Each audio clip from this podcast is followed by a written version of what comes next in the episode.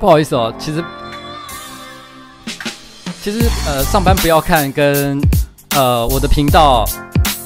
已经两周没有很正经的更新过东西了。其实我们有放过一些不同的影片啦，但是都是一些比较废、比较个人的东西，所以大家可能看了都会有一种干你们在搞什么鬼的感觉。哎，真的很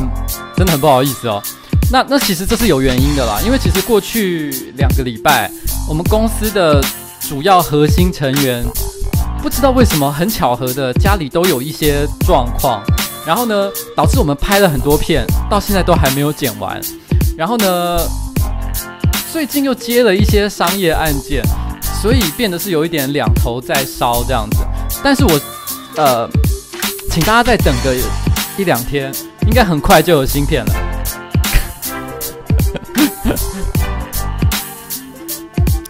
呃，孤独的美食废人系列的话，嗯，应该这礼拜会有一只。孤独的美食废人跟美食废人应该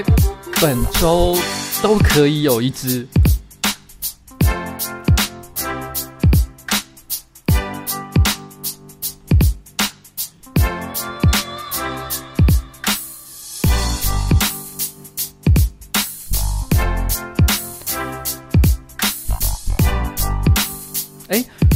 我不小心。开错，其实我现在应该还在准备画面，但我不知道为什么已经穿切成正式画面了，哈哈哈，因为正常来讲应该是九点半才要正式开始，所以其实还有五分钟哦。所以现在上个礼拜呢，我和小玉去一三展，然后我们有去那个在现场，然后去参呃，因为有厂商邀请嘛，然后我在现场有遇到。我在现场有遇到蛮多，呃，一些实况组啊，或者是 YouTuber 的。譬如说我有遇到老皮，然后他，我有跟他一起去吃宵夜。那他有带了大概他们工作室大概有六个不同的成员，像是萧小 M、黑羽，啊，还有很还有他弟弟，还有很多人。然后，然后呃，可是我必须要说啊，可能我真的年纪比较大了一点，因为他们是在凌晨十二点到一点之间。跑去吃韩国烤肉，而且是吃到饱那一种。他们都点了一堆，就是像山一样的烤肉。老实讲，对于一个老年人来讲，在这么晚的晚上吃这么多的肉，实在是好大好大的折磨。不过那个过程其实还蛮有趣的。然后呢，我还有遇到遇到阿神，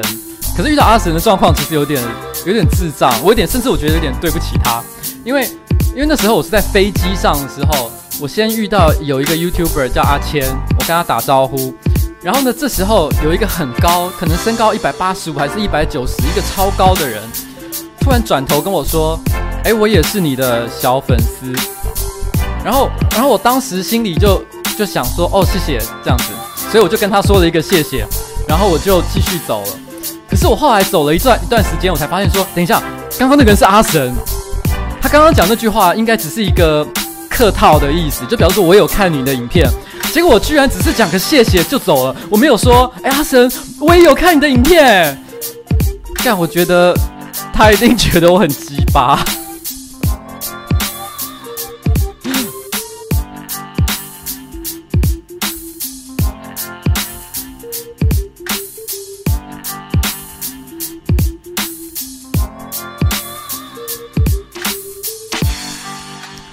啊，对，是是，我刚刚讲的阿谦就是是是谦少，因为好像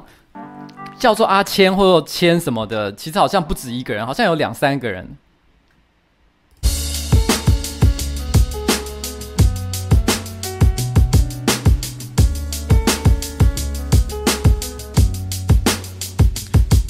对，因为他有百万订阅，其实老实说，我觉得他愿意这样跟我讲讲，就说，哎，我也是你的小粉丝这件事情，我觉得是一个非常有礼貌而且很感动的行为，所以我没有一些表示，我觉得自己超级糟糕的。其实我接下来应该会剪一支影片，里面会提里面会有我跟老皮聊天的过程。其实他们人，他们真的是一群蛮好笑的人啦。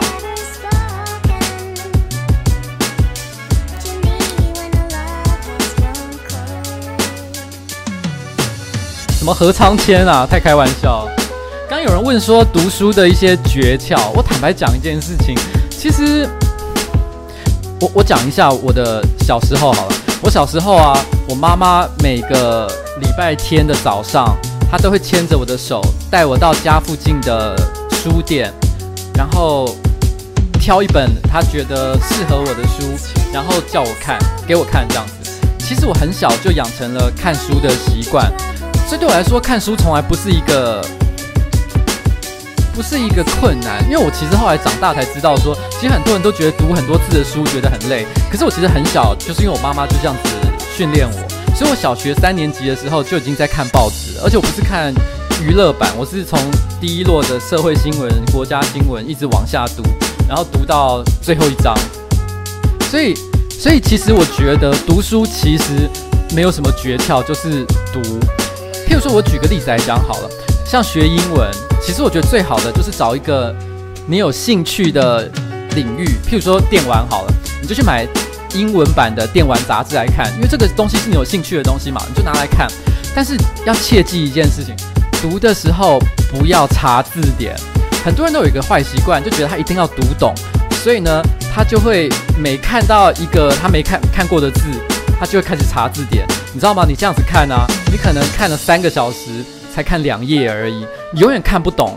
到底这个文章在讲什么。你应该硬着头皮就给它读下去，一直读，一直读。事实上，你回想一下，你小时候怎么学中文的？事实上，你也不是查字典，你就是一直读，一直跟人讲话，于是你就看懂。所以你就是硬着头皮读。你读了一个月，其实你很可能就会发现，突然之间你越来越能理解他每一篇文章到底在讲什么事情。OK，好吧。那现在正好差不多九点三十分哦，那我们就来开始聊聊今天的主题。其实今天的主题呢，我刚我的我的题目上已经写得很清楚了，叫做叫做四十岁的时候才开始玩长板，是不是搞错了什么？因为一直有人要我聊长板的事情，所以我决定本周就来聊一下长板。可是你知道，我本来是有一点点抗拒，因为我觉得聊长板这件事情，其实嗯。好像不应该在一个房间里面，我应该带着大家到外面去做一个示范，好像比较容易理解。可是呢，我还不能解决在户外、在野外，你知道吗？就是玩长板，然后一边直播的技术问题。所以我想，也许改天。那我还有，我还有另外一个问题，就是说，呃，因为坦白讲，我自己觉得我玩长板并不是非常的厉害。那我我觉得有一些，呃，可能。可能有一些跟我一起玩过长板的一些朋友，他们搞不好也有看直播。他听到我要介绍长板，搞不好他们内心是想要笑爆我说啊，天哪，连你都想要讲这个东西，你真的有资格吗？所以我内心就是觉得很挣扎。不过我觉得就是当做是一个很简单的介绍，而且重点，我想大家也不是想要听技术，我觉得大家应该是聊一聊为什么我想要玩长板，还有玩玩长板的过程当中，我到底遇到了什么有趣的事情。其实我我一开始会呃。玩长板，我通常都会跟别人讲啦，那是因为我的前中年危机，就是因为你知道我年纪已经大了，然后我突然之间呢觉得好像很想要赶快去玩一下长板。这个答案有比较戏剧性，对，可是也不对，因为事实上的真相其实比这个还要再简单一点点。事实上，差不多是在我三十九岁的还是三十八岁的时候，我有点忘记正确的时间点。那个时候有一个台湾人。一个台湾的设计师，他推出了所谓的八轮滑板，他推了，他放了一些很有趣的影片，然后呢，看起来很酷炫，就让觉得说这个滑板呢，不但能在平地上上滑，还可以直接下楼梯，这个东西很酷炫，让人觉得很有很有吸引力。可是呢，其实并不是我真正想要呃开始玩滑板的原因。我当初会买那一张滑那买那一张滑板，是因为我觉得我需要鼓励呃。台湾的设计师，因为我觉得台湾设计师设计出了一个看起来非常有国际视野的东西，非常需要支持，所以我就决定去买那一只那一只八轮滑板，而且我去拿我的八轮滑板过来。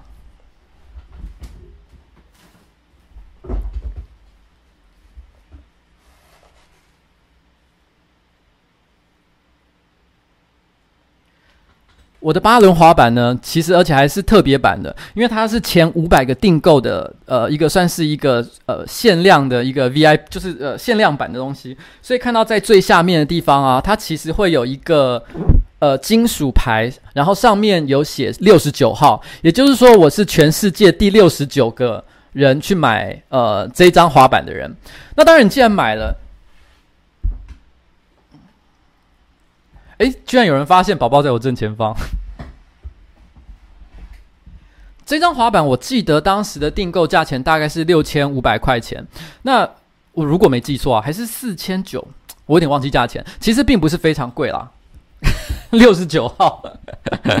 对，这数字有点故意，我也不知道为什么，但我不是故意的。然后，然后当时就觉得说，哎，我觉得买了这这个这个这个滑板，那我觉得那一定要出去学嘛，所以我就在网络上看了一些教学影片，我在 YouTube 上，然后我就带着他去附近的一个空地，随便找的一个空地，然后我就开始练习。可是我那个时候犯了一个很巨大的错误，我跟很多人一样，我都以为滑板只有一种。所以我看了很多很多滑板的教学，是所谓的呃 skateboard，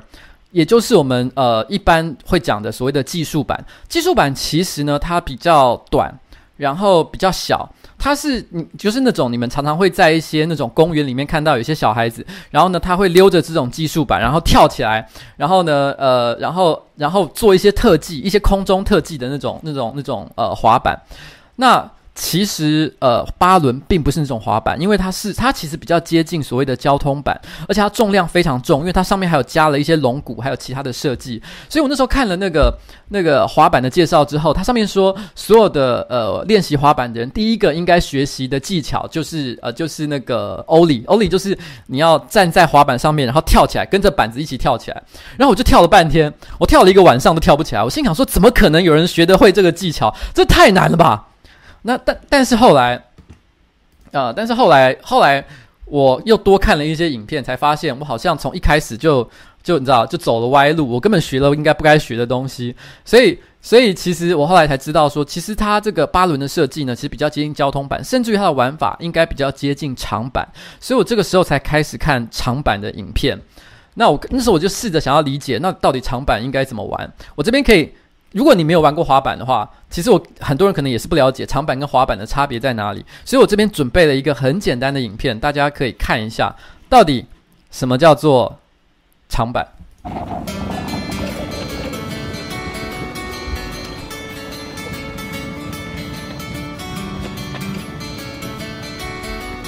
我有穿裤子，不用担心。现在这一支影片呢，就是呃韩国的长板女神。然后呢，那个高孝周，然后他，他其实在这这支影片呢，呃，非常的在全世界都非常非常的红，很多人都是因为看了这支影片，才突然之间觉得，哇，玩长板好像是一件很优雅、很很，呃，很让人向往的一件事情，然后又非常非常的 sexy，然后，呃，这种玩法呢，在长板里面叫做 dancing，就是在长板上跳舞的意思。好但是我事实上，我第一支看的影片并不是这个，真的引起我兴趣的是这一个，叫她是一个叫做 Maria 的西班牙的女孩子，她拍这支影片的时候还不满十八岁，而且看起来她是用一种女朋友视角在拍这一支影片，看起来就很可爱，而且非常有活力。后来我又看了一支影片。这支影片呢，它是叫做 Endless Road，就是呃漫漫长路，你可以这样子翻了。然后呢，它是一群女孩子去西班牙溜着长板旅行。它这个时候的玩法就不是 dancing 了，他们使用了很多不同的技巧，像这个叫做 downhill 或 free ride。哦，对了，是男朋友视角，大家可以看到这个玩法就非常非常的不同，看起来非常的刺激。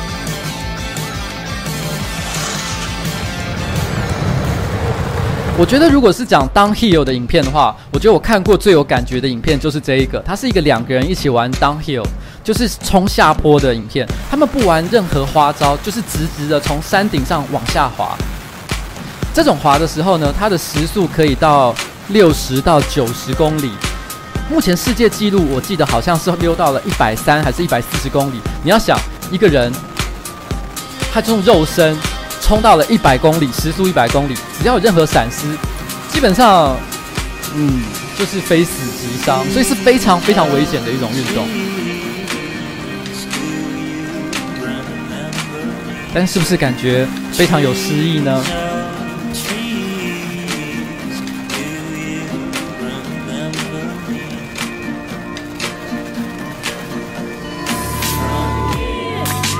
不过，我看了很多影片之后，我心里中真正的想要玩滑板的理想型，其实是这一个。它基本上应用了非常多不同的滑板技巧，不管是 dancing 还是 free ride 还是 freestyle。总而言之呢，它就是在都市里面克服各种障碍地形，然后呢，完全没有任何阻碍，非常自由的感觉。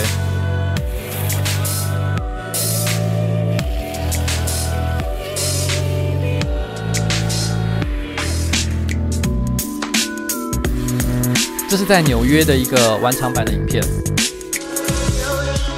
当然了，也有人跟我说，你可以考虑走这个路线，就是你知道，就是呃呃，挑带大叔的路线。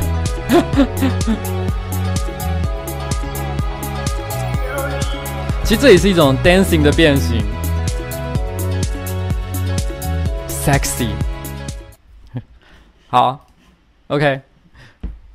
我们现在看完了刚刚的那些影片啊，其实我大概解释一下，其实其实玩长板大概分四种四种玩法，一种就是像 dancing，dancing 就是你知道，就刚刚看到像高校周一样，然后你就可以在路上就是就是很平稳的滑，然后同时做一些在上面跳舞的动作，看起来就很优雅。那再其次可能就是可以玩 freestyle，freestyle 的话就是说除了滑行之外，你可能还有一些配合手的一些或者是跳跃的一些动作，然后。Free ride 呢，其实它跟 downhill 一样，都是往下坡冲刺的一种一种玩法。可是 free ride 比较不重视速度，比较重视在这个坡道上玩一些小技巧，那那类似比较像这样的感觉啦。所以它的速度比较不会那么的快。那我那个时候一开始我看了所有的影片之后，我就觉得，我觉得最符合我的理想的玩法，其实是。一开始啊是 dancing，所以我那时候就觉得说，那可是我是要玩 dancing 的话，八轮是完全不合格的一个产品，所以我就把八八轮给冰到电冰箱里面去，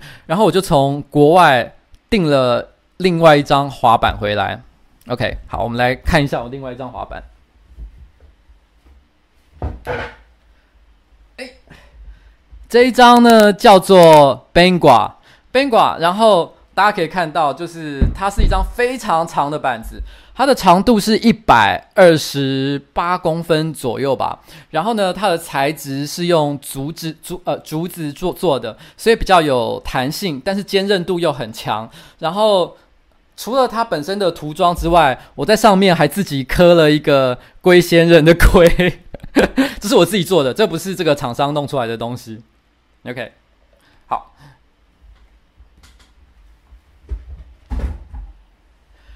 其实我买我买 Bangor 后来其实 Bangor 是一张呃我非常喜欢的长板，然后在我目前所有买我其实目前总共买过四张长长板，它在这四张里面，我个人是觉得滑行的感觉最舒服，我也最喜欢的一张。可是有的时候我又很难真的很爱它，为什么呢？因为因为我买了之后才发现，因为台湾呃有一个。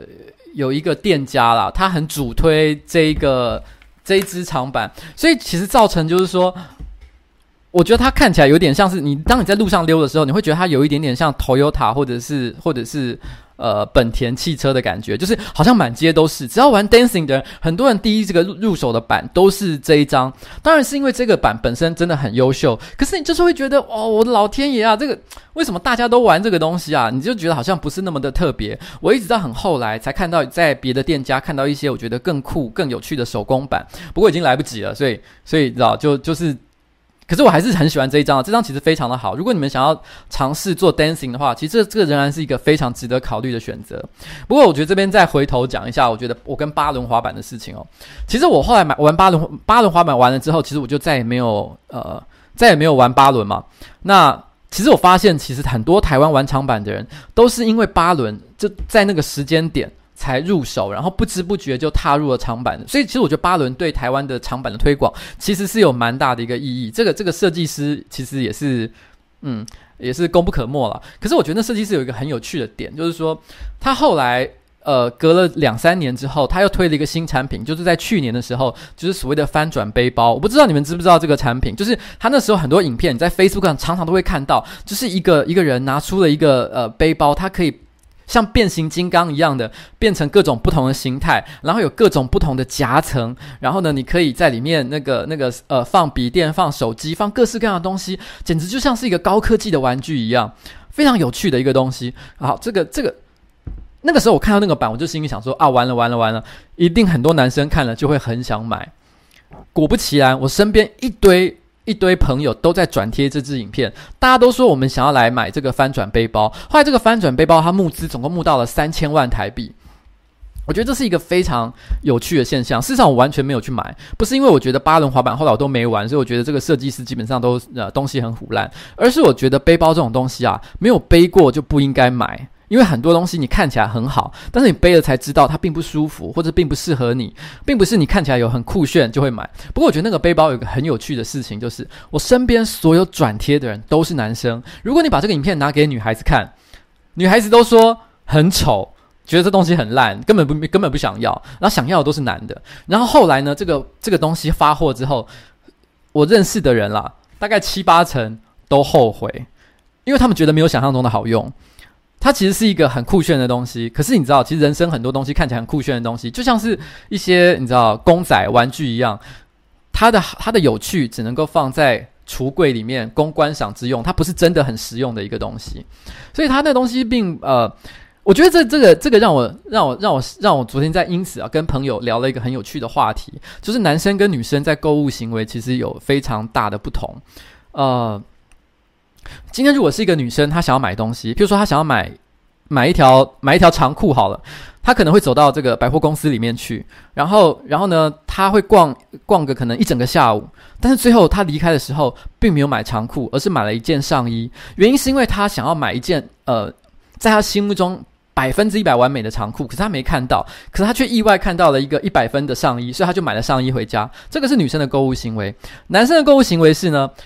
我今天出去，我想要买长裤。我走到百货公司，我大概看一个小时，我看到一件七十五分的长裤，我就直接拎了带回家。因为男生其实是买购物的行为是非常非常的呃任务导向的。男生买买东西并不是基于冲动，而是大部分都是在预谋的情况。所以曾经有我看过一篇文章，他讲的非常有趣。他说，在这个消费品的市场里面，如果你要找一个找这个好的消费者跟不好的消费者来做一个排名了的话，最好的消费者是女生，其次是小孩，再其次是老人，再其次是狗，最后才是男人。也就是男人呢还排位在狗下面。不过这狗的意思其实是泛指所有的宠物啦，它是指说在这个市场里面啊，如果你要买东西的时候，那。女生是最容易啊、最有有各种手段、各种方法去说服的。其次呢，小孩市场，因为他可能父母。呃，只要呃他生了小孩，他就会很想要给他这世界上所有最好的东西，所以你要说服父母去买东西给小孩子也是蛮容易的。那老人呢，他可能有各种保健或者是各种你知道吗？呃，对生命的恐慌，对青春的需渴求，所以你要卖他东西也有很多很多的管道或者是心理上的一些动机。那宠物更不用讲了，因为宠物其实你知道大家都爱宠物爱得要命，所以其实只要你养了一只猫，你就会想要给它玩具，想要给它衣服，想要给它各种好的食物，所以你要。说服人去买宠物的东西也很简单，可是男人呢？男人非常难说服，因为男人买东西基本上基本上就是你知道吗？就是就是是是是基于一个预谋立场。譬如说我今天我突然之间想要买一个新的笔电，所以我就上，或者是买一个新的单眼相机，所以我就上网，然后收集很多资料，然后呢，我收集完了之后，其实我到了卖场就只是进行一个购买的动作而已，我根本没有打算要跟你。啰嗦这么多，这是大部分男生的购买行为，所以男生非常非常的难说服。那我觉得其实，可是我觉得男生的说也是有可以被说服的点，就是像翻转背包这样，其实他他真的是因为这东西很好吗？很多男生其实真的买，我觉得他是因为看起来很有趣，摸着良心讲。那几个钟头后的 Steam Sales 哦，嗯，你知道我今天早上有发现这件事情。我根本不敢看，你知道吗？因为我觉得我最近积了太多游戏没有玩了。我今年呃，我上一个全破的游戏是 Horizon，就是那个地平线。然后我还有一个 Persona 5，呃，还没有还没有玩。我一想到 Persona 5可能是一个可以花掉我两百小时的游戏，我就没有办法再去看任何新游戏的发售，你知道？我觉得好可怕，因为我还堆了一个很巨，就就是好像你知道，你有一个责任还在身上，还没有还没有完结，所以 Steam Sales 啊、不过我可能等下回家的时候还是会稍微看一下啦。哦。然后，然后呃，我们回到这个长板的话题哦。然后呃，其实我觉得后来在我买了那个 Dancing 的这个板子之后啊，我的确有花了一段时间去练习。呃，有我也因此认识了一些玩长板的朋友。那我不知道有没有人其实正好也在这边了，但是当时是真的玩的蛮开心的。可是其实过去这半年。因为其实工作太忙的关系，其实我又没有花很多，我就又没有真的去练很多的招数。因为其实后来在我的内心里面，我后来慢慢的理解，我内心真正想要做的事情，其实并不是要做一些很多的花招。其实我觉得我我在思考，到底对我来说玩长板的意义是什么？我觉得其实它象征的是一个自由的感觉。什么叫自由的感觉呢？就是说，以前你要移动到呃不同的从，譬如从在台北市，你从 A 点移动到 B 点。其实你可能使用大众交通工具的话，假设你不开车，你不骑摩托车，你坐大众交通工具的话，你可能出了车站，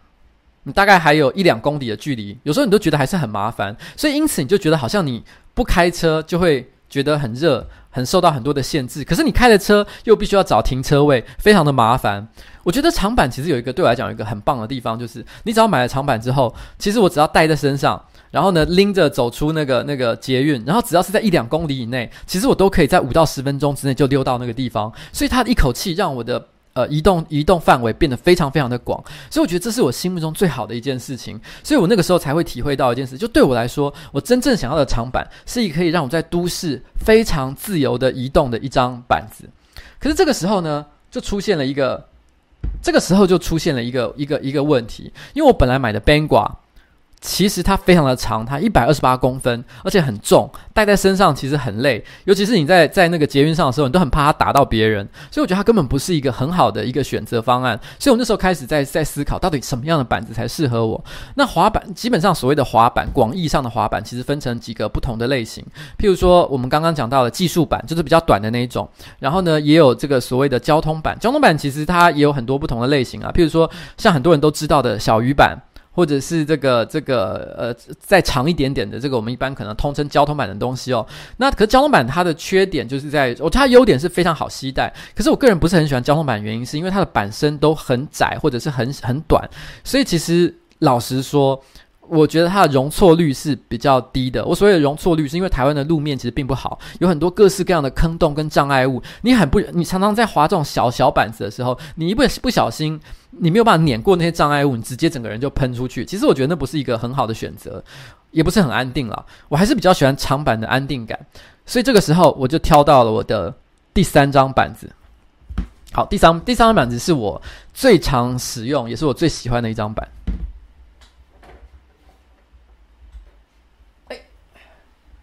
这一张，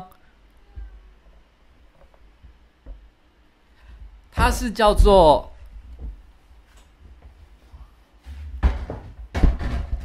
它的名字叫做 P 九五，它是一个很没有情调的名字，品牌叫 O N H，它其实是一个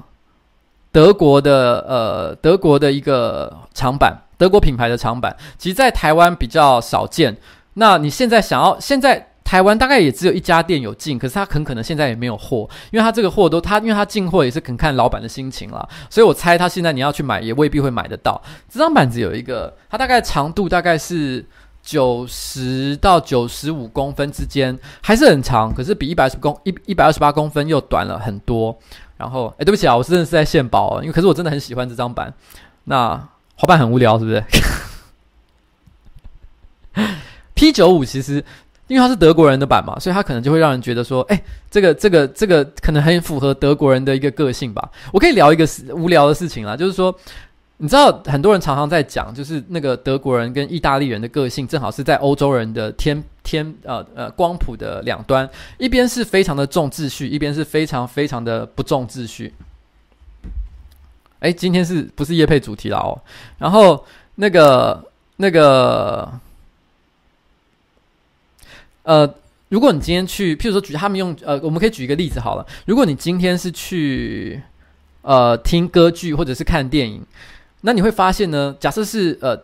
通常来讲，德国的歌剧院都是大概在晚上七点钟左右开。那原因是在于说，因为德国人喜欢就是下了班之后，然后呢，很很快速的，就是啊，他们可能是在七点半或八点之后才开，比较晚一点的时间，这是德国歌剧院的习惯。因为德国人喜欢在下班之后很快速的吃一点简单的东西，吃完饭之后冲去看歌剧院，然后他们都会很准时到，然后看完之后呢，准时就离开这个歌剧院，然后回家睡觉，这是德国人的行为。可是意大利人比较不一样，意大利人的做法就是说，他们喜欢就是呃，大概是。早一点，可能六点半、七点就去看歌剧，但是他们都会迟到。然后呢，他们也，他们就是下了班之后直接去看，然后也不会吃东西，因为他们觉得吃东西是一件很重要、很重要的事情，是一个享受，所以不可以呃随便将就。所以他们会看完歌剧之后，然后呢再跟朋友一起离开歌剧院，然后可能那时候已经九点、十点，然后再跟朋友一边吃饭一边喝酒，喝到十二点，然后再回家。这是意大利人的行为，所以其实这是这个就可以讲出来，就是说德国其实的确是一个在很多地方跟别人不一样的地方，这样子。很多人都要。要逼我聊 A 呃 H 漫是不是？我本来想说今天想讲聊一个比较不一样的主题啦哦，那好，那我们就快一点聊完这部分好了。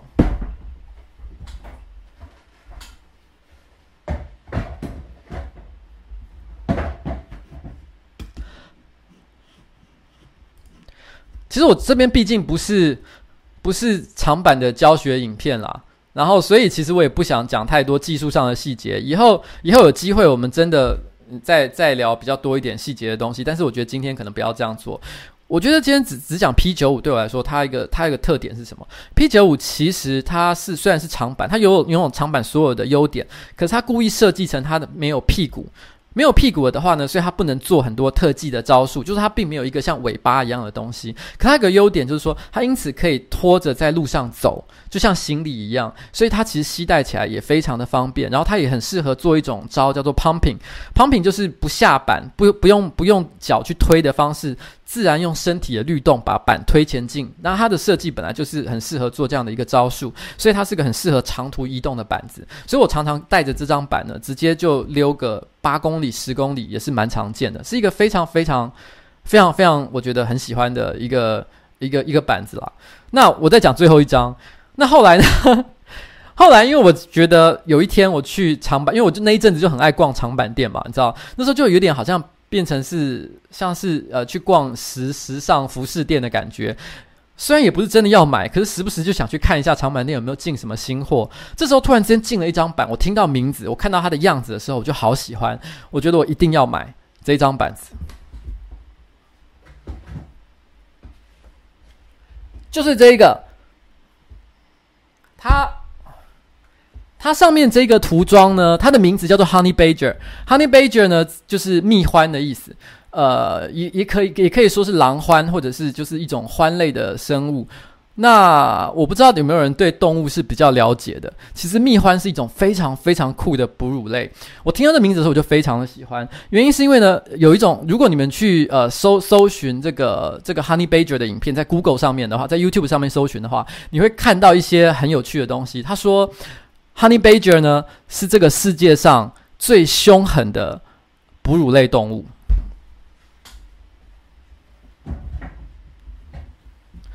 为什么？就很多人都讲到凶狠动物，大家都会想说可能是狼啊，可能是老虎啊、狮子啊、豹啊之类的东西，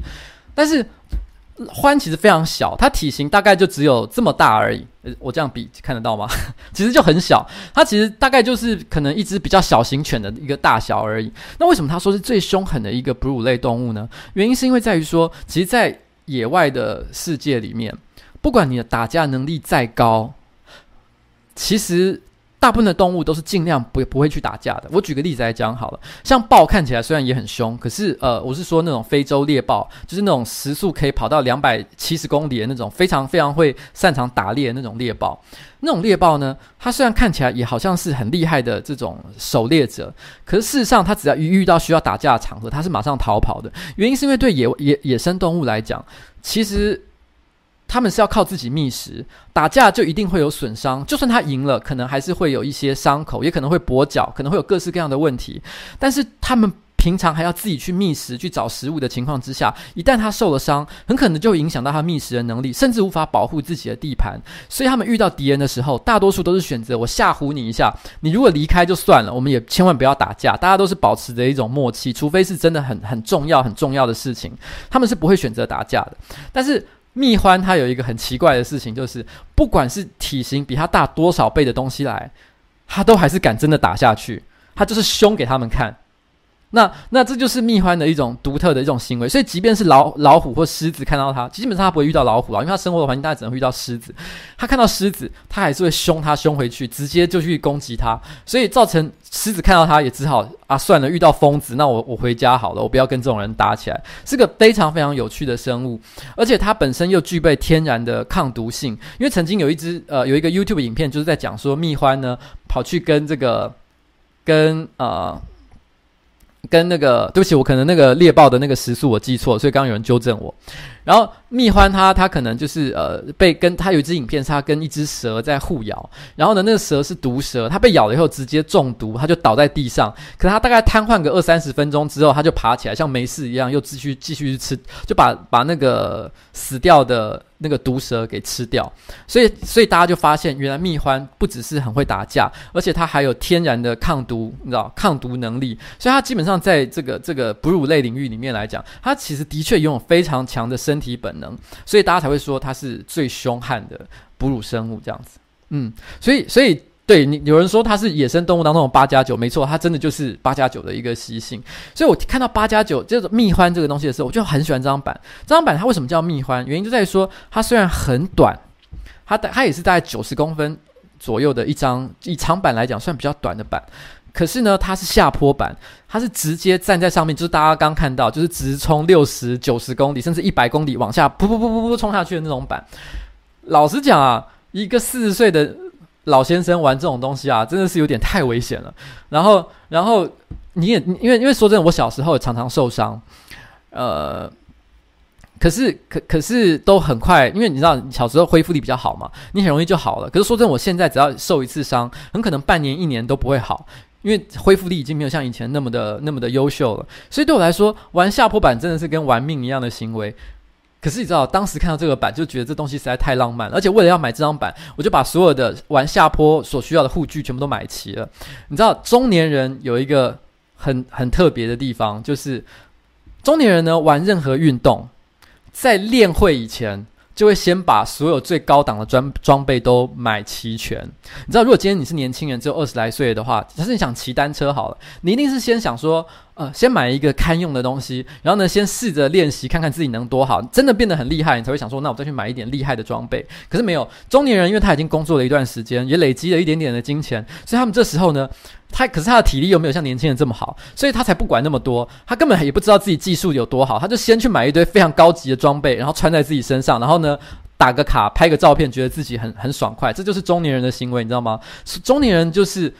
现实人生的氪金战士，没错，就有人说是这样子的。那那所以所以其实我当时呢，就是买了全套的这个这个下坡装备。可是实际上呢，坦白说啊，这是我最少玩的一张板。到目前为止呢，我没有好好的溜完一个。一个波波段过，希望有一天我可以振作起来，好好的去练习一下啦。然后，其实台北市啊，有很多人说台湾的路面很差，但其实台北市附近其实也是有蛮多练习场所的。举例来讲，像是外双溪那边有一个圣人瀑布，圣人瀑布就是一个蛮适合新手练习的地方。它在它的最末端，然后呢，公车总站那一带，其实就有一个很多呃玩长板的人会在那边聚集练习的地方，这样子。OK，好，那呃。其实，其实，可其实说真的，当刚我那个封面啊，不是拍了一张照片，就是腋下都是湿湿的嘛。其实这个也是一个玩长板的回忆啦。就是说，那个时候我还在 may hey 工作，那是一个香港的手机游戏公司。之前我在别的影片里面其实也有提过。然后，然后呢，呃，那时候我是第一次要去。呃，香港总公司开会，因为我是负责管理台湾分公司嘛，然后我要去香港总公司跟我的大老板们开会。然后那时候我刚刚开始玩长板，我那时候还没有其他那些板，我只有买了那时候的第一张板，就是那个呃 Bangua Bangua 这一张长板。然后我就觉得好想带去香港玩哦。其实老实讲，我是去出差的，不是去玩。我带去香港根本是一件非常非常没逻辑的事情，可是我还是觉得这个念头让我觉得非常心痒痒的，所以于是呢，我那一天我就想到这件事情的那一天，我就立刻冲去台湾的一个长板店，然后我就买了一个专门装长板的袋子，因为你长板很长，你不能够直接把它拎上飞机，那是会被赶下去的，所以我就买了一个长板的保护袋。然后托运，然后送到了香港。老实说啊，正常的商务人士都是拖着一个很小的行李，然后呢，就是很快速的通关这样。可是我为了这个，你知道吗？还弄得很麻烦，因为托运，而且那是易碎物品，其实还要处理一堆手续，真的是。不是一个你知道正常一个成熟的商务人士会做的行为，可是我就是想把它带到香港去。然后到香港之后，因为呃我的饭店是在比较靠近海岸的一个一个区块，它有一个沿海的步道。然后呢，正好我查查过地图，从这个沿海的步道呢，可以可以这个一路呃呃溜到我公司，呃当时我的公司大概是三点五公里左右，我觉得这个距离还算蛮合理的，所以我就想说。那我就溜着长板去上去上班吧。那个时候我刚下飞机，然后呢，我们预定是下午两点钟要开会。然后呢，我在饭店 check in 之后，大概是中午的十二点半。然后我心想说，时间还非常的充裕，我就来慢慢的溜着长板到公司好了。然后我就开始出发了。可是这个时候我犯了一个很巨大的错误，就是台北市的话，我都知道路该怎么走。路况是怎么样？其实我很清楚，可是香港我根本不熟，我根本不知道我接下来会遇到什么状况。所以果不其然，我大概溜了一一公里多，我就看到了一个非常长的斜坡，而且那个坡度还蛮陡的。可是当时我玩长板并没有很久，所以我其实其实我内心是你知道有有一种有一种说法，就是“初生之犊不畏虎”嘛。我心里就想，这个坡道虽然很长，可是很平很直。应该直直冲下去，没什么太大的问题吧？所以我犹豫了一下，你知道吗？其实，如果我当时是用比较成熟的理智去判断这件事情的话，我应该是觉得不要去做这样的无聊的冒险，我就拎着板子走到底端，然后再继续溜就好了。可是没有，我直接从顶端冲下去，然后冲到一半的时候，我就发现啊，败啊败啊败啊！因为你知道吗？呃。其实，呃，溜下坡的板跟溜玩 dancing 的板设计上是完全不同的。玩 dancing 的板弹性比较好，可是稳定度是比较差的，所以它溜到一半就开始狂抖，像这样咚咚咚咚咚咚咚咚咚咚咚咚，我根本已经无法控制它的那个那个呃呃继续前进的一个稳定的状态，而且速度已经快到我我觉得我要哭出来了。然后然后然后呢，正在我觉得一一阵慌乱的时候，我整个人就飞出去。然后那个地面呢，是那种呃柏油路，那所以它并不是很，当然不是平的。我整个人飞出去之后，我一片空白。我站起来的时候，我的裤子整个都破掉了。我是穿长裤，但是膝盖以下整个被扯开，然后，然后，然后呢，手肘整个是一整片的伤口，一直这样子，全部的皮都被撕开来。然后，然后当时我我我我其实，因为你知道吗？那刚受伤的时候啊，因为伤太重了，所以其实你不会觉得很痛，你只是有一种，哎，我好还还好嘛，我至少活下来，好像也没那么严重，所以我就把长板拎起来，然后继续往我公司滑，因为还是两点钟要开会啊，我不能够逃走。然后沿路上一直在滴血，就一边滴血一边往前走。然后呢，而且而且我后来呃，你们看到我封面不是有一个是个海港，就海湾的照片嘛？我就在差不多同样的位置。然后呢，我就心里想说，诶，第一次溜长板来香港，应该要拍一张照片，所以我就拿手机还自拍了一张照片。可是不是封面那一张啦，是另外那个时候是另外拍的。我特别特地取了一个角度，不会看出来我的裤子破掉，也不会看出来我的手肘在流血。然后就是就是。一个看起来就是好像很开心的样子，可其实我当时慢慢已经开始感觉到全身上下都在痛，而且脚踝好像有点扭到的感觉。然后结果后来我就这样子拖着这一身的这种很很慌乱的情况，来到了我们香港的公司。这个时候痛意真的来了，我走路已经没有办法正常走了，我是一跛一跛的走上去。然后我上去的时候呢，我的裤子上满满的都是血迹。然后我们公司的执行长、营运长还有策略长都走出来，看到了我。每个人都睁大眼睛说：“你刚刚是在干什么？”我刚刚说：“不好意思，我在溜长板，然后不小心就摔倒。”你为什么要带长板来这边？我说我我只是想说可以拿来当交通工具。他们后来没有说什么。呃，那个策策略长呢也非常非常的，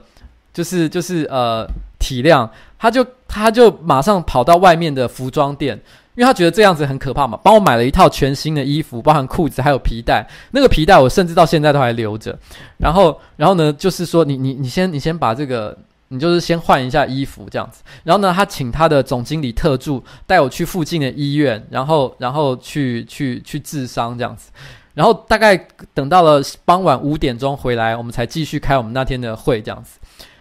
我要讲一件事情，就是。我那个时候是负责管理他们的整个台湾分公司，我的下面有二十五个员工是我在管，然后呢，我是去见我总公司的执行长、营运长、策略长，你可以想象他们，我觉得你知道吗？我当时想，他们他们的内心一定是有一种，我怎么会找到一个像这样的人来管理我们的分公司？幸好他们没有立刻 fire 我啦，我后来还继续待在那个公司待了一年多。我觉得他们也算是真的是是是非常非常的，你知道吗？谅解我这个莫名其妙的行为。可是我从小其实就是一个，我还记得哦，就是呃，上班不要看工作室的我们的一个成员叫做 AK，他有一次呃，他在跟我跟我面试的时候，他跟我聊，他就问一个问题，他因为我因为通常面试的结束，我们一定会问说，诶，你有没有什么问题要反过来问我？哦，就是可能问一些公司的制度啊、福利啊，或是管理的一些方法啊什么之类的。然后，然后呢，那个 AK 就问一个问题说：“诶，如果今天呢、公司面临一个抉择，呃，一边是非常的冒险，但是会收获会很大；一边是比较保守，但是收获会比较少，你会选什么？”我毫不犹豫的就回答说：“我一定会选冒险这一条路，因为你知道吗？从小我的个性就是这样。”对，OK。可是我说真的，我觉得一个人的个性非常的受到他童年和家庭环境的影响。其实我，我其实呃，不管我我我虽然我家后来是爸妈是离婚了，那也遇到了很多家庭上的一些问题。可是我小时候，至少在我念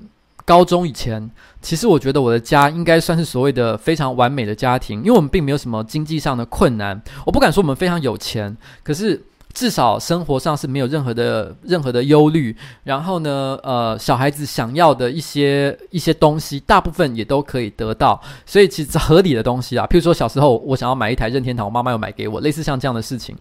然后。然后我父母也对我非常的照顾，也非常的重视我们的教育。所以其实，其实我觉得，而且我父母，我妈妈是那种，他们平常白天也要上班，可是呢，她每天就是呃呃中午一定会，她一定会亲手帮我做便当的那种，就是非常非常，然后晚上也一定会准备晚餐，然后呢，呃，也会准备水果，然后到了夏天，可能还会准备。呃，手工制的冰棒，然后，然后呢，呃呃，会有各种甜点，就是他，我妈妈都会手工做各式各样的东西给我们吃，所以其实，其实我觉得我是在一个算是很很好的家庭长大的，所以这造成我的，我觉得我的内心有一个，我觉得是因为我小时候过得是很舒服的，所以我觉得我对人生一直保持着比较大的信心。我我如果遇到任何人来跟我讲。呃，要要求呃朋友来请我帮忙，我通常不会站在任何一个怀疑的角度，我都会毫不犹豫的说没问题。我其实我如果帮得上忙的话，我会尽量帮。可是像我的我的老婆，我觉得她就是一个很特别的例子，因为她小时候过得呃其实是比较辛苦一点点，所以我后来发现，因为我跟她长期相处，我就发现她的态度跟我完全不一样。如果今天有一个朋友来找她，然后呢，她只要讲的话不是很可靠，她马上内心就充满了各种。你是不是想要骗我的那种？你知道吗？就是就是他立刻会开始启动他的防卫心，他防卫心非常的重。如果陌生人来求他帮忙，他更是你知道吗？他一定直觉就觉得这个东西一定有蹊跷。可是像我，我其实遇到陌生人来找我讲话或者干嘛，其实我常常都是保持一种啊，呃，你有什么需要的吗？我尽量帮你这样子。所以所以其实我觉得。一个人的家庭环境真的会影很很强烈影响到他个人的生活态度。我觉得我会比较倾向于冒险，就是因为我从小就在一个安全的环环境长大，所以我个人对人生是比较有有安全感的。这一点是我觉得是有一个很大的不同了。然后，然后那个那一次的那个滑雪，呃，不是那个滑玩滑板的那个意外，在我的左手、右手的手肘，还有我的右脚的膝盖，都留下了非常大片的。伤痕这样子，到现在都还没有消退。然后后来我去一些长板店，呃，看的时候啊，我就会发现那里面的店员，还有一些客人，如果是夏天穿着短袖短裤的时候，每个人的身上、手肘、膝盖都充满了各式各样的、各式各样的伤痕。哎，有人说留言我都不受留言影响，其实我真的有在看啦，但有时候你知道吗？速度真的太快，我说很集中于讲自己讲的事情，所以我就真的会忽略这件事情，不好意思哦。然后，然后，然后我会发现一件事情，就是说，其实真的只要玩长板玩到一个程度啊，身上一定都是有伤的。所以，如果你们今天真的也很想试着玩滑板或长板的话，请你们一定要记得一件事情：这种运动呢，其实还蛮危险的。所以，你们、你们、你们如果想要玩，就要抱着一种就是跌倒。不是一个问题的那种心情。其实，其实，在我裸滑的那支，刚刚有人提到裸滑嘛，裸滑那支影片呢、其实我有讲到，我觉得我在滑雪当中所学习到的一些事情，我可以在这边重新再，你知道，再重新讲一下，因为可能很多人也没有看过那支影片。其实我在玩滑雪或者是滑板的过程的时候，我有发现一个很有趣的现象，就是说，当你在速度很快的时候，譬如说你是在雪道上从山坡上往下冲的时候，大部分人因为觉得速度很快，他的直觉就是我身体要往后倒，因为我觉得速度太快了嘛。你重心往后，你可以好像有一点点刹车的效果，你也觉得比较不会那么害怕。可是你只要一这么做，你的重心没有放在前脚，你就很难做出正确的转弯动作。所以一旦遇到了危险，你反而不能保护自己，你就会立刻摔倒。如果你看到快要摔倒的情况的时候，其实你反而是应该要重心往前，然后呢，加快自己的重力加速度的效果，然后立刻的漂亮的做出一个回避的动作。所以我觉得这个这个这种运动其实它有一个很有趣的精神，就在于说你必须要做出对的选择，而对的选择总是最难的那一些选择。我觉得这跟人生非常非常的像，就是说，其实很多时候我们会选择做一件事情。不是因为它是正确的，只是因为它很容易。譬如说，我们可能现在在家里面，我们明明知道我们应该要做功课，可是我选择打电动，因为打电动感觉比较容易，所以我就先做打电动这个选择。可是其实这个是，其实事后如果你用理智问自己的话，你都知道这个是一个不对的事情。所以我觉得滑雪或者是玩滑板，它就是一个对抗人性的运动。你不能够，你不能够，你知道，怯懦。嗯，OK。呃，有人说要聊一下大宅学家。其实我发现一件事情啊，我觉得很多我们的观众啊都不太喜欢大宅学家跟顽童周报。当然也有他们喜欢这两个题目的人，但是我觉得不喜欢的留言其实也蛮多的。因为我觉得不喜欢的原因不是因为内容不好，是因为它跟我们频道过去的属性其实不太相同。因为我们以前不太做电玩类的主题嘛。我这边要讲一件事情，其实呢。之所以会有顽童周报跟大宅学家，是因为我们跟一个叫法米通的媒体有合作。法米通是日本最大的一个电玩杂志。那，诶，不能聊吗？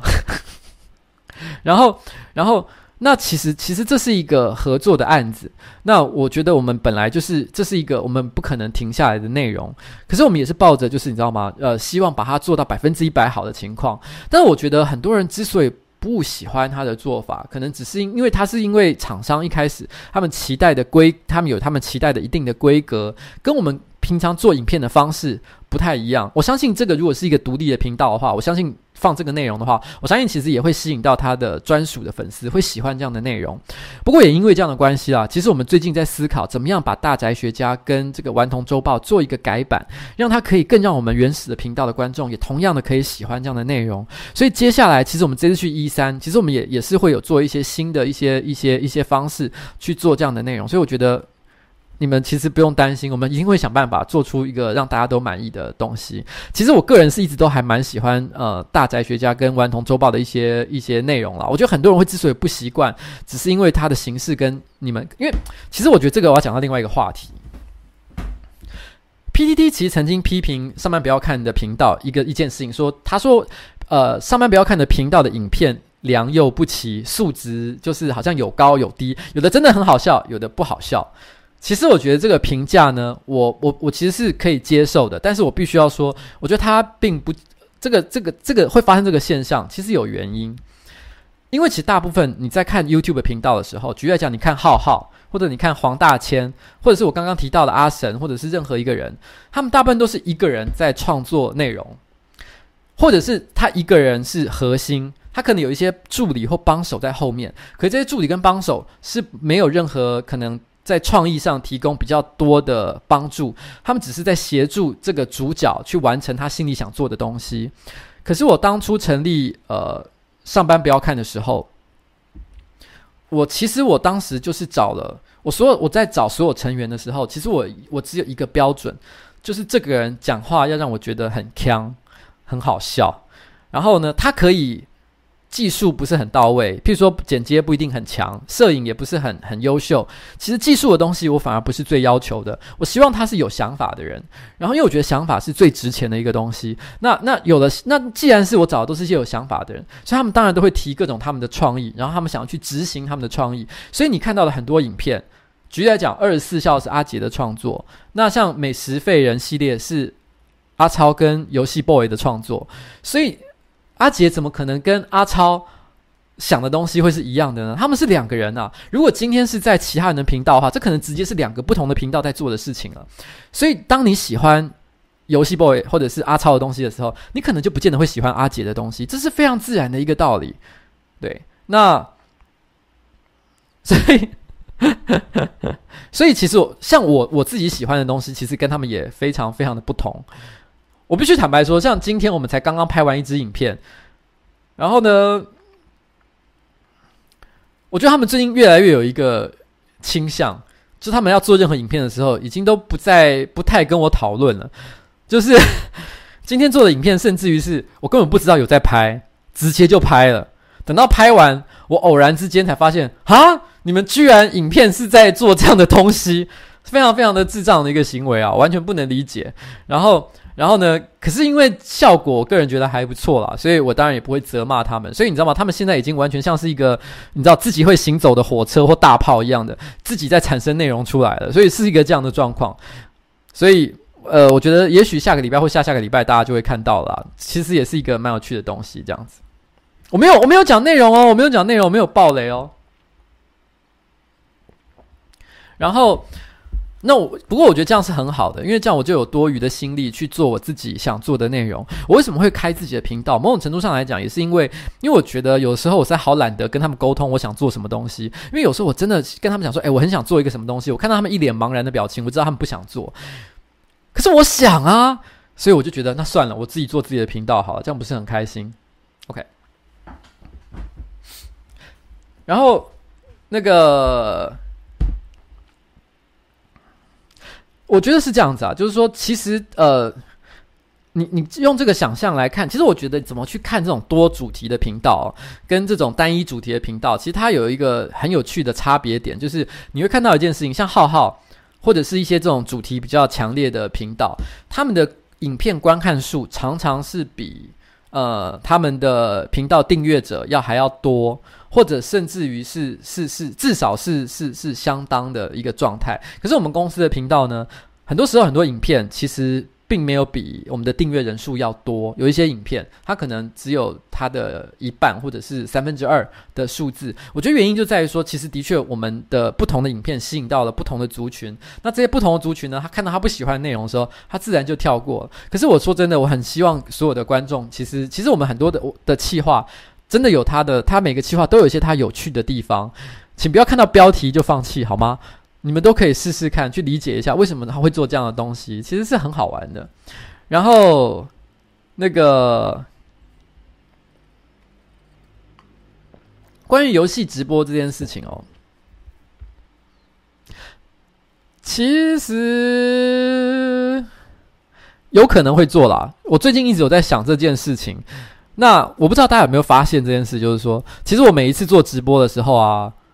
我都有一些微妙的不同。然后我说微妙不同是可能，譬如说地点不一样，像今天地点是不一样的。然后呢，我其实使用的，我背后所使用的一些技术或者是呈现的方式，可能也有一些差异。因为我之所以做这个直播，其实我其实试图的就是想要理解怎么样做一个好玩的直播节目。但是我觉得在我说的直播节目不只是我一个人对着麦克风讲个不停而已，我我说的是就是真的用我们公司所有的资资源，然后呢，大家就是群策群力，然后做出一个真的你知道，就像一个很好看的综艺节目一样的直播节目。可是，在那之前，我觉得我想要先抓到各种呃直播的感觉，还有各种美感，所以，所以我才会开始在实验像这样的东西。其实游戏直播也是我想做的一件事，所以我觉得这个是是是大家可以不用担心的啦，就是说。呃，迟早我会试试看这件事情的。也许 maybe 下一次，maybe 下下一次。你知道为什么我会开始做直播吗？其实是一个很有趣的原因，是因为在我做第一次直播前的一个礼拜，我遇到了两个人，一个是一期呃的的的，算是他们的主管，他问我们说有没有兴趣在一期开节目。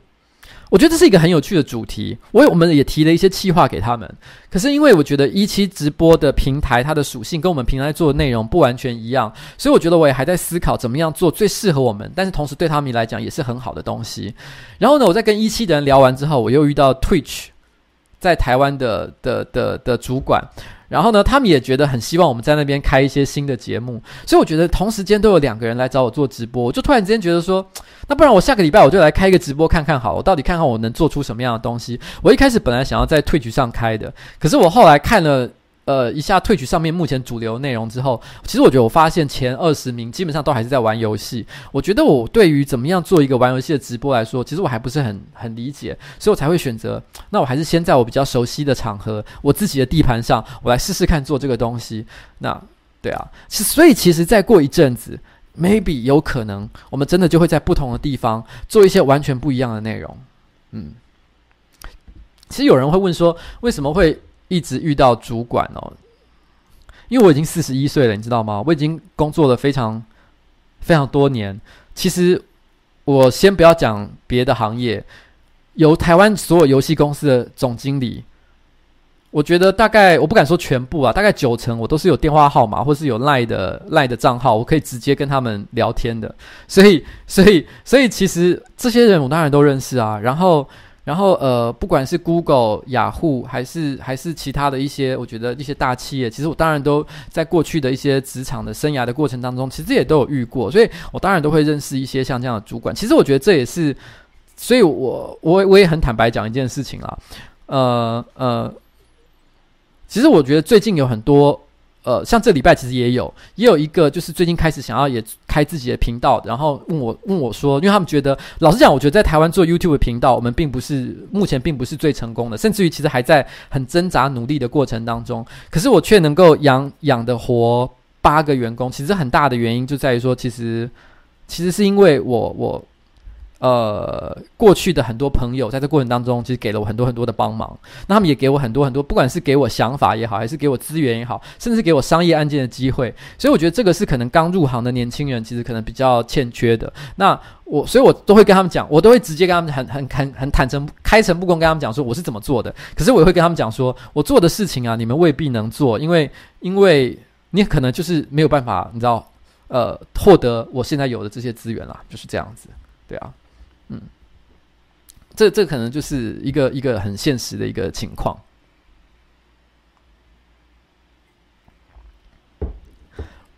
呃，Pornhub 有直播吗？其实我们今天下午才在聊 Pornhub 这个东西。其实，其实，其实我有 Pornhub 的 VIP 会员。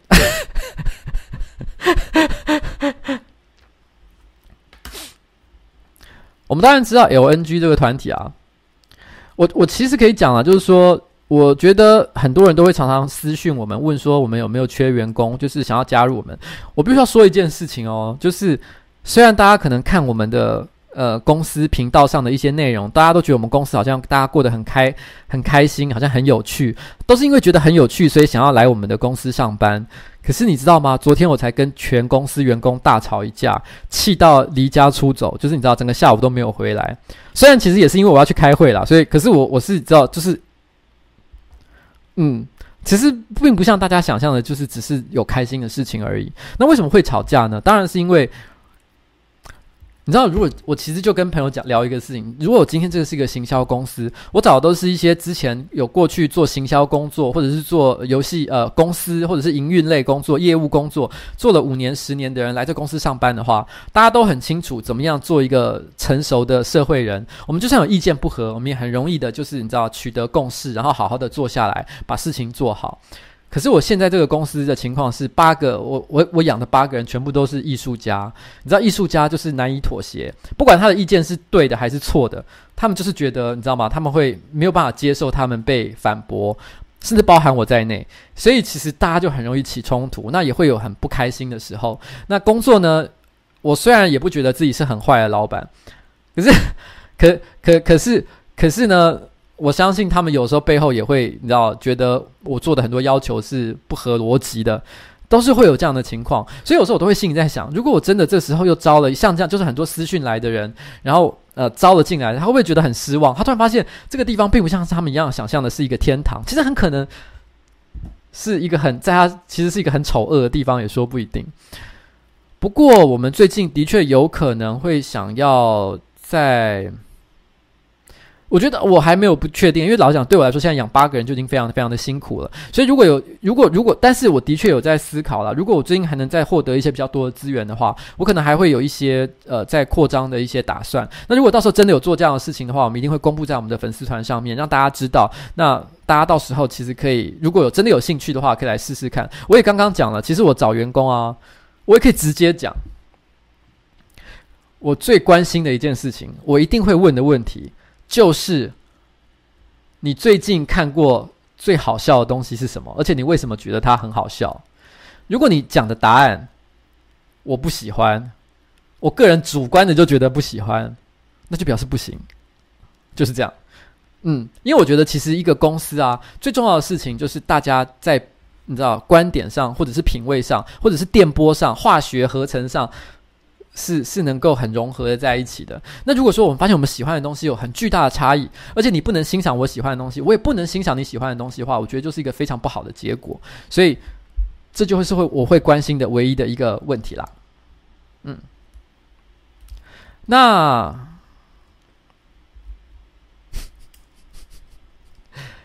呃，其实今天哦，说真的，我是比较有点算是乱闲聊的感觉。今天的主题比较。发散一些，因为以前呢、我在做直播的时候，我一定都会写比较完整的脚本。今天其实我也有写脚本，可是因为我临时发现大家好像没有那么想听，突然有人跟我说，你知道，不想不是很想听长版的东西，还有整个人就内心有一种啊，算了，那那不要讲好，内心好失落、哦。然后有人说一直说要叫我聊 A 漫，让我觉得啊，为什么一定要聊 A 漫？虽然我是可以啦，可是真的要聊 A 漫吗？不过我可以讲，我突然想到一件事情，我倒是可以聊一件很无很无聊的事情哦，因为这也是今天跟呃昨天跟朋友聊到的一件事情。因为有有昨天有朋友问我一个事情，就是说，他说：“哎，为你们你们之前拍美食废人呃那个男神金立汤的时候啊，你们吃威尔刚吃壮阳药是真的吗？”好，我要来讲一下这支影片为什么会发生，然后。然后，而且到底是不是真的吃？我答案是真的是吃，而且，而且，而且我是真的不知道那个状况，因为当时，当时我们本来不是要拍美食废人的，当时呢，其实我们呃是突发奇想，想要做一个主题，这个主题我们大概永远不可能做了，因为等一下我就会解释为什么。因为我们有一天突然在想啊，就是市面上有很多各式各样的壮阳药，可是我们都不晓得这壮阳药有没有效，或者是它的效果是怎么样。我们想到这个主题的时候，我们觉得很有趣，于是我就叫汤马士，就是小火车，他去西药房，他跑了好几间西药房，从民生社区，因为我们办公室在民生社区嘛，一路跑到林森北路，我们找了非常多的这个西药房，买了十几种不同的壮药回来，有威尔刚、犀利士，然后那个乐威壮，然后甚至什么海狗宝丸，你想得到的各式各样的阿力那种那种呃真的有用的跟没用的那些壮药，我们通通买回来，然后然后呢，我们当时有一个想法是这样。就是我们跟小欧讲说，诶，小欧，你可不可以接受一件事情？就是说，我们接下来一个礼拜，每天请他吃一种壮阳药，譬如说今天吃威尔刚，明天吃西利士，后天吃乐威壮。吃完之后呢，我们就立刻给他看 A 片，然后呢，看他的呃观察他的勃起情况，然后呢，并且请他讲述这个药的效果是如何。如果他真的觉得受不了了，桌上摆着三千块，他可以直接拿三千块出去自己解决这个问题，这样子。然后呢，我们觉得这个影片很屌，因为没有人做过这样的东西，而且我觉得很多人都不晓得壮药到底效果是怎么样，这实在太屌了吧。然后，然后呢，而且我们本来想说这个这个，因为可是这个。东西可能对身体有些会有些伤害，而且又太锵了。我们本来以为小欧会说不要，可是没想到小欧看了我一眼就说好啊，就说 OK。其实你知道这是小欧五百块钱的由来之一，因为我们发现一件事情，就是你不管跟他叫他做什么事情，他都 OK。因为我们曾经有另有过另外一个计划是叫他去剃光头，他也 OK，他从来没有说不 OK 的时候，真的是一个太奇怪的一个人了。然后。可是我后来，我们想到要做这个、这个、这个、这个影片的时候啊，我虽然觉得这个企划很屌，可是我内心有一些忧虑，我觉得这样会好像会有问题，所以我就请小火车打电话给台湾的食药署，就是管理食品跟药品的这个一个政府单位。我们问他说，如果我们拍了这样的一支影片，会不会被告？那食药署给我们的回答非常的模棱两可，他说，如果你们拍了这，你们拍了这样的影片。你们影片里面有提到药品的名称，而且药品的名称之后会连接到它的药效是什么的话，不管你有没有收钱，有没有收厂商的钱，都有可能被视之为广告。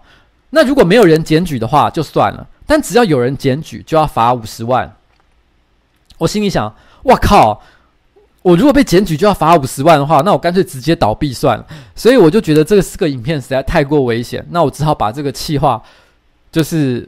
封印起来，而且到目前为止啊，那些那些壮阳药都还放在我的抽抽屉里面。可是我觉得这个东西其实很有趣啦，因为你知道吗？其实因为我毕竟也四十一岁了，所以我有稍微研究一下壮阳药的药效问题。虽然我还没有去使用这些东西，可是我其实因为好奇心的关系有研究过。我发现其实我身边不管是跟我同年纪的，还是年纪比我小，或甚至年纪比我大的人，很多人都搞不清楚这些壮阳药到底差别在哪里。我可以我可以简单的大概讲介绍一下，威尔刚吃下去之后。大概三十到六十分钟之后会生效，然后呢，生效之后呢，它大概可以有效时间可以持续六到十二个小时，也就是说，六到十二个小时之内，你只要受到刺激，你就会有勃起的反应。那如果是乐威状的话，它会在二十分钟之内生效，然后呢，生效之后，它大概只能持续大概两到三个小时，时间比较短。发发作的比较快，但时间也比较短。然后吸力式的的话呢，它则是吃完之后大概需要一个小时以上才会生效。可是它可以持续啊，对不起，不是一个小时，好像要六个小时之后才会生效。可是可以持续二十四小时的作用。所以你知道吗？这东西的用起来的差别是什么？你知道吗？就是在于说，就是就是就是呃，如果如果你你是吃乐威壮的话，那你你就是。临时突然之间，你有一个对象就在你的眼前，你有强烈的需求，你就吃乐威状，这效果是最好的，因为二十分钟就生效。可是它很短，所以你要是没有立刻用完的话，你马上又进入这个 这个 CD 状态了，这样子。然后，如果你你是呃中程距离，就是你可能有还有可能过不久就有约会，然后但你也不知道什么时候会发生这个这个结果的话，那你可能就是吃威尔刚。但是如果你是要出差到大陆去。你要搭，你就可以在搭飞机之前吃，因为你出差到大陆去嘛，你可能要背着老婆乱搞，你也不知道什么时候要做这件事情，所以你还有二十四小时的时间，你可以慢慢等，这是没有关系的。这就是 这三种药的差别，这是我 Google 到的啦。其实我自己没有吃过，我不知道。你们自己去 Google 就会看到有文章在讲这样的事情，真的，这不是我个人的经验这样子。所以，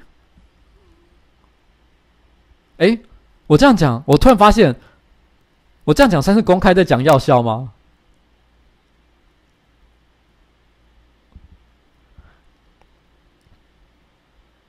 好，我我先讲一件事情。我讲一件事情，这是我 Google 来的资讯，所以我不知道对或是错啦。那我们当时呢，想要做这个影片，就是想要测试这个效果是不是真的像我 Google 到的资讯是一样的。然后，然后那个，等一下，真的，真的，我我其实不是故意的，我不是故意的。有人刚说我乱教，所以可能这个讯息是错的，你知道吗？哎，等一下，等一下，不要洗，不要洗！妈的，这太过分了！好了好了，我对不起大家，我对不起大家，我真的一切都是开开玩笑而已哈，大家不要太想太多，不要想太多。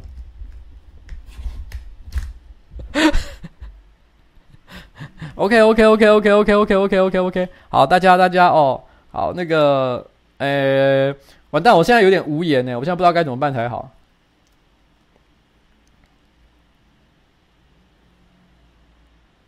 好了，为了证明我刚刚啊没有唬烂啊，然后，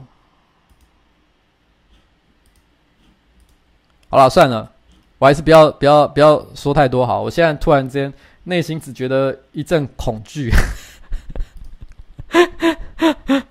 好啦，其实我说实在的，那个，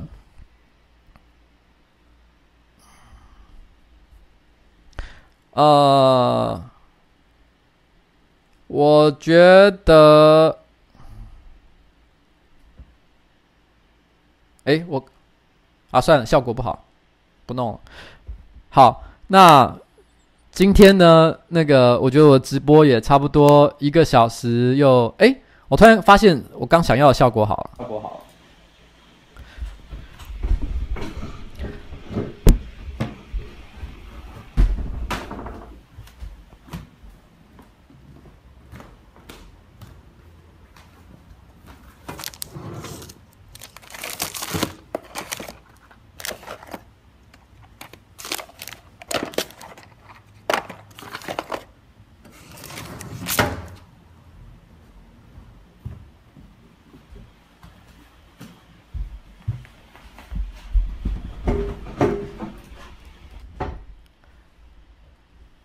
好了，有没有有没有觉得很炫炮？就是我刚在测试我这个直播软体的新功能，就是它可以跟我的手机连线。哈哈哈哈哈。好，没没事，只是要跟大家讲一件事情，就是说这个我刚刚讲的都不是唬烂的，我们真的其实准备了那么多，嗯对，呃其实其实有些药我还好像还好像还被拿出去乱玩，像海狗宝丸刚就没有找到，其实应该是在别的地方啦，就是就是这样子。OK，好，然后今天的直播时间呢，我觉得也差不多告一个段落了，那我觉得也也差不多一个小时了。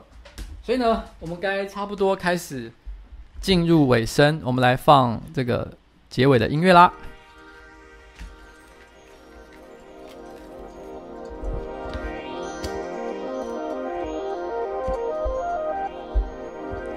这首歌呢，叫做《Great Escape》大逃亡，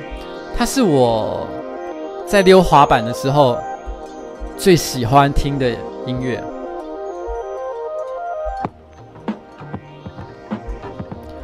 如果真的要聊 A 漫，也许下一次好不好？其实我最近啊有加入一个活动，就是交换读书，呃呃，交换一本好书，然后然后到时候会各自要拍一个影片，跟一些其他的 YouTuber，所以其实我到时候也会有一个跟书有关的主题，maybe 那个时候我们就可以来聊一些奇怪的书跟正常的书。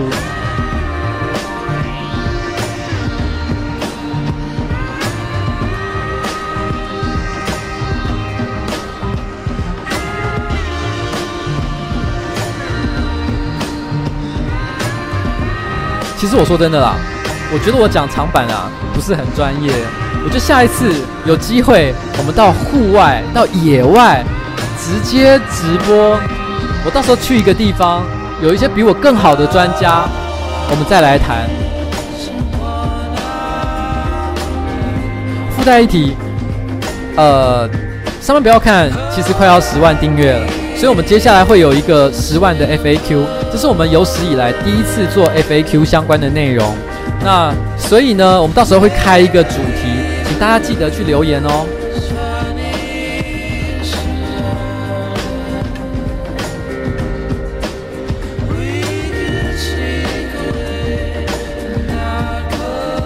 其实我要说老实话了，我个人啊，应该算是台湾。做 YouTube 频道里面的人比较自闭的一个，其实我认识的人非常少，所以有人说要我找刘沛合作，我根本不知道他在哪里。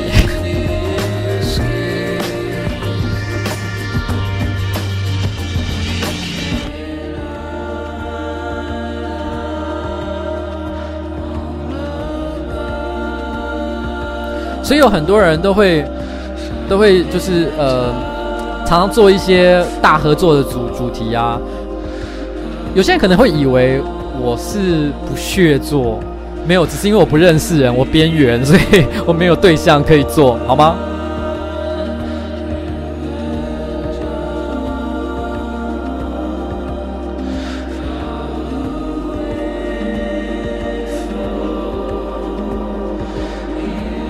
啊，好伤心哦！视网膜居然说不认识我，嗯嗯嗯嗯嗯，我都知道他是谁。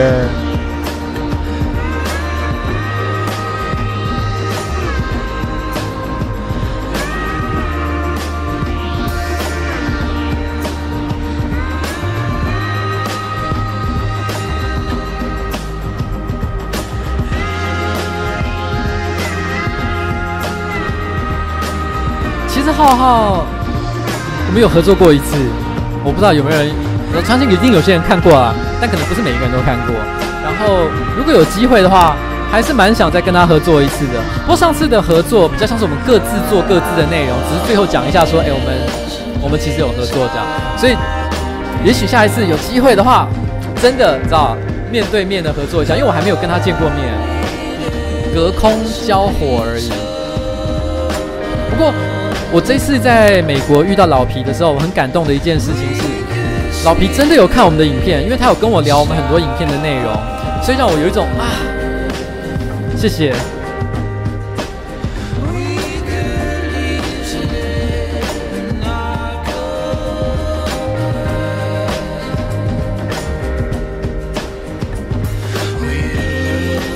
其实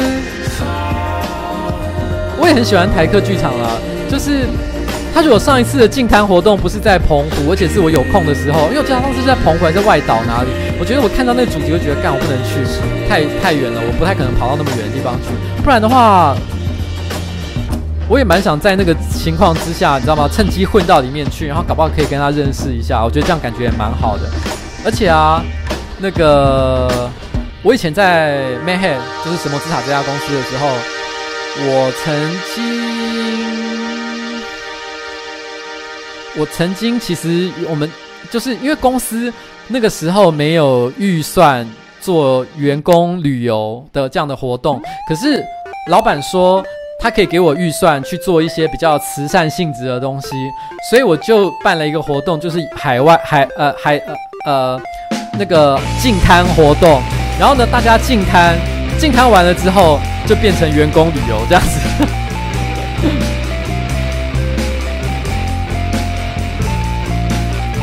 我知道啊，我知道 PH 又开始啊。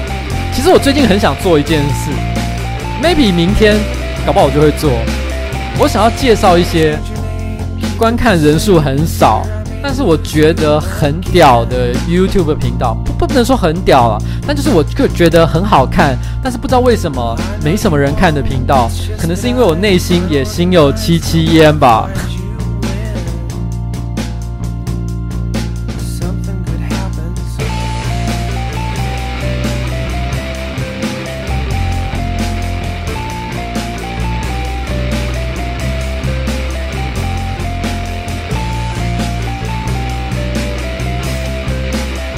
神魔的确是很赚钱的，可是我必须要说一件事情，就是说，嗯，并不是因为你赚钱就表示什么钱就都可以随便花。公任何公司花钱都要有一个逻辑嘛，就好像我们公司，我们现在也是真的没什么赚什么什么钱啊。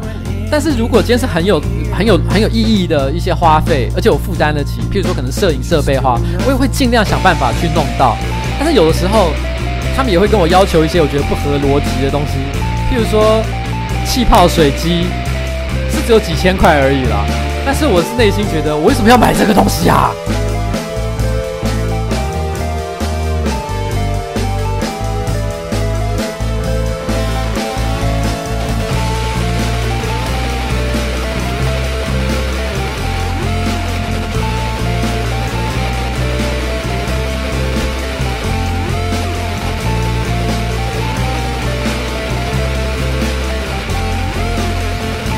身上的衣服哦，嗯，这是 Beams，一个日本的品牌啦，但是我不会很推荐大家去买啦，因为它它有点偏贵，CP 值可能不是那么高。但是我之所以常买，是我刚刚提过，你知道男生的购物习惯，男生购物习惯有一个很特别的地方，就是他一旦习惯在一个地方买东西。他很可能就会一直买下去。男生的忠诚度都很高，因为他很怕麻烦嘛。我觉得买衣服，诶，我觉得这个衣服的版型、这个样式我喜欢，我觉得 OK，那我就会一直买，一直买，一直买，一直买到有一天那个公司的员工做了一件让我很生气的事情，譬如说他把我当奥客跟我吵架，然后我就会觉得说，干，我老子再也不要去买了。那 Beams 因为正好开在我家旁边了，所以我就会觉得，哦，去那边买衣服很方便。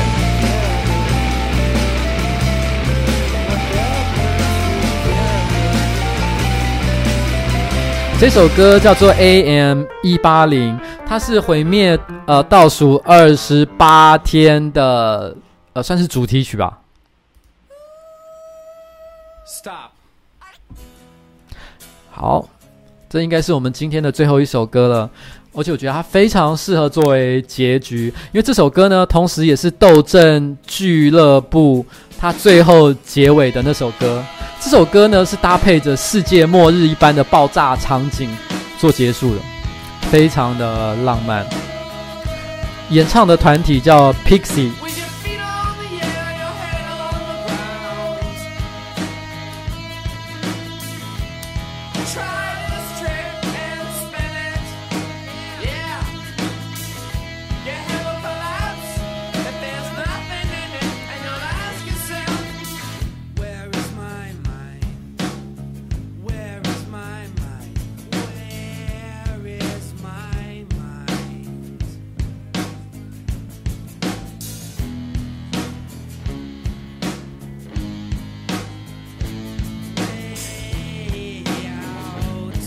我必须要说啊，有人问到一三的问题，其实我接下来的影片会讲到这件事情，就是我在游戏业其实待了十五年，然后我一路从基层，呃，应该说打工的做到基层，然后做到中阶主管，主管到做到蛮高阶的主管，然后因为我都一直在做网络游戏、手机游戏，刚那个猫撞到我的摄影机，因为它在发疯。然后，呃，但我一次都没有去过一三。我我这一次去一三跟很多游戏同业的人讲这件事情，他们都很惊讶。他说：“你居然没去过这个最高殿堂，大家都应该要来一下的。”可是这也是一个，因为你牵涉一件事情，因为我在游戏业工作的一半时间都在同一家公司度过。那家公司非常的务实，我的老板非常的务实，他觉得你做网络游戏，干嘛去一三？一三不会有网络游戏啊，他只会有那些。PS 二、PS 三、PS Four 的那些游戏，什么 Dark Soul、DMC、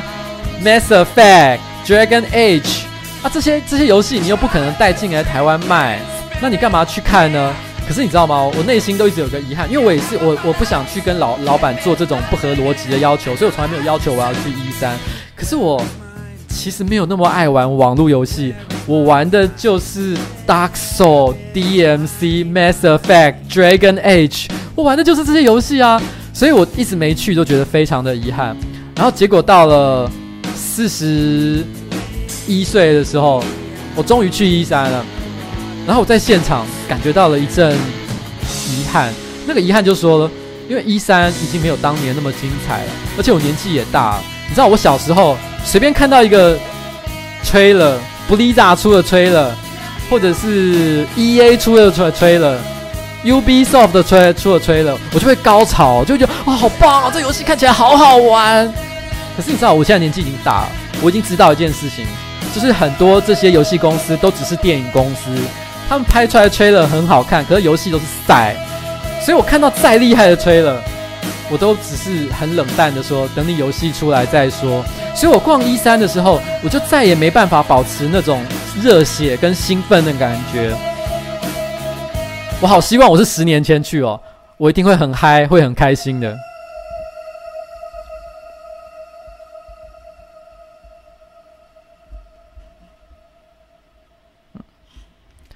好了，那我们今天差不多就到这里告一段落哦，然后。我们这一次去 E3 呢，是 Ubisoft 所赞赞助的。Ubisoft 在台湾的主管其实也是我的好朋友，我很感谢他给我们这样的一个机会。那但是我不会因为这样的关系呢，就随便说他公司游戏的好话的。大家看我们的影片就知道喽。好，拜拜。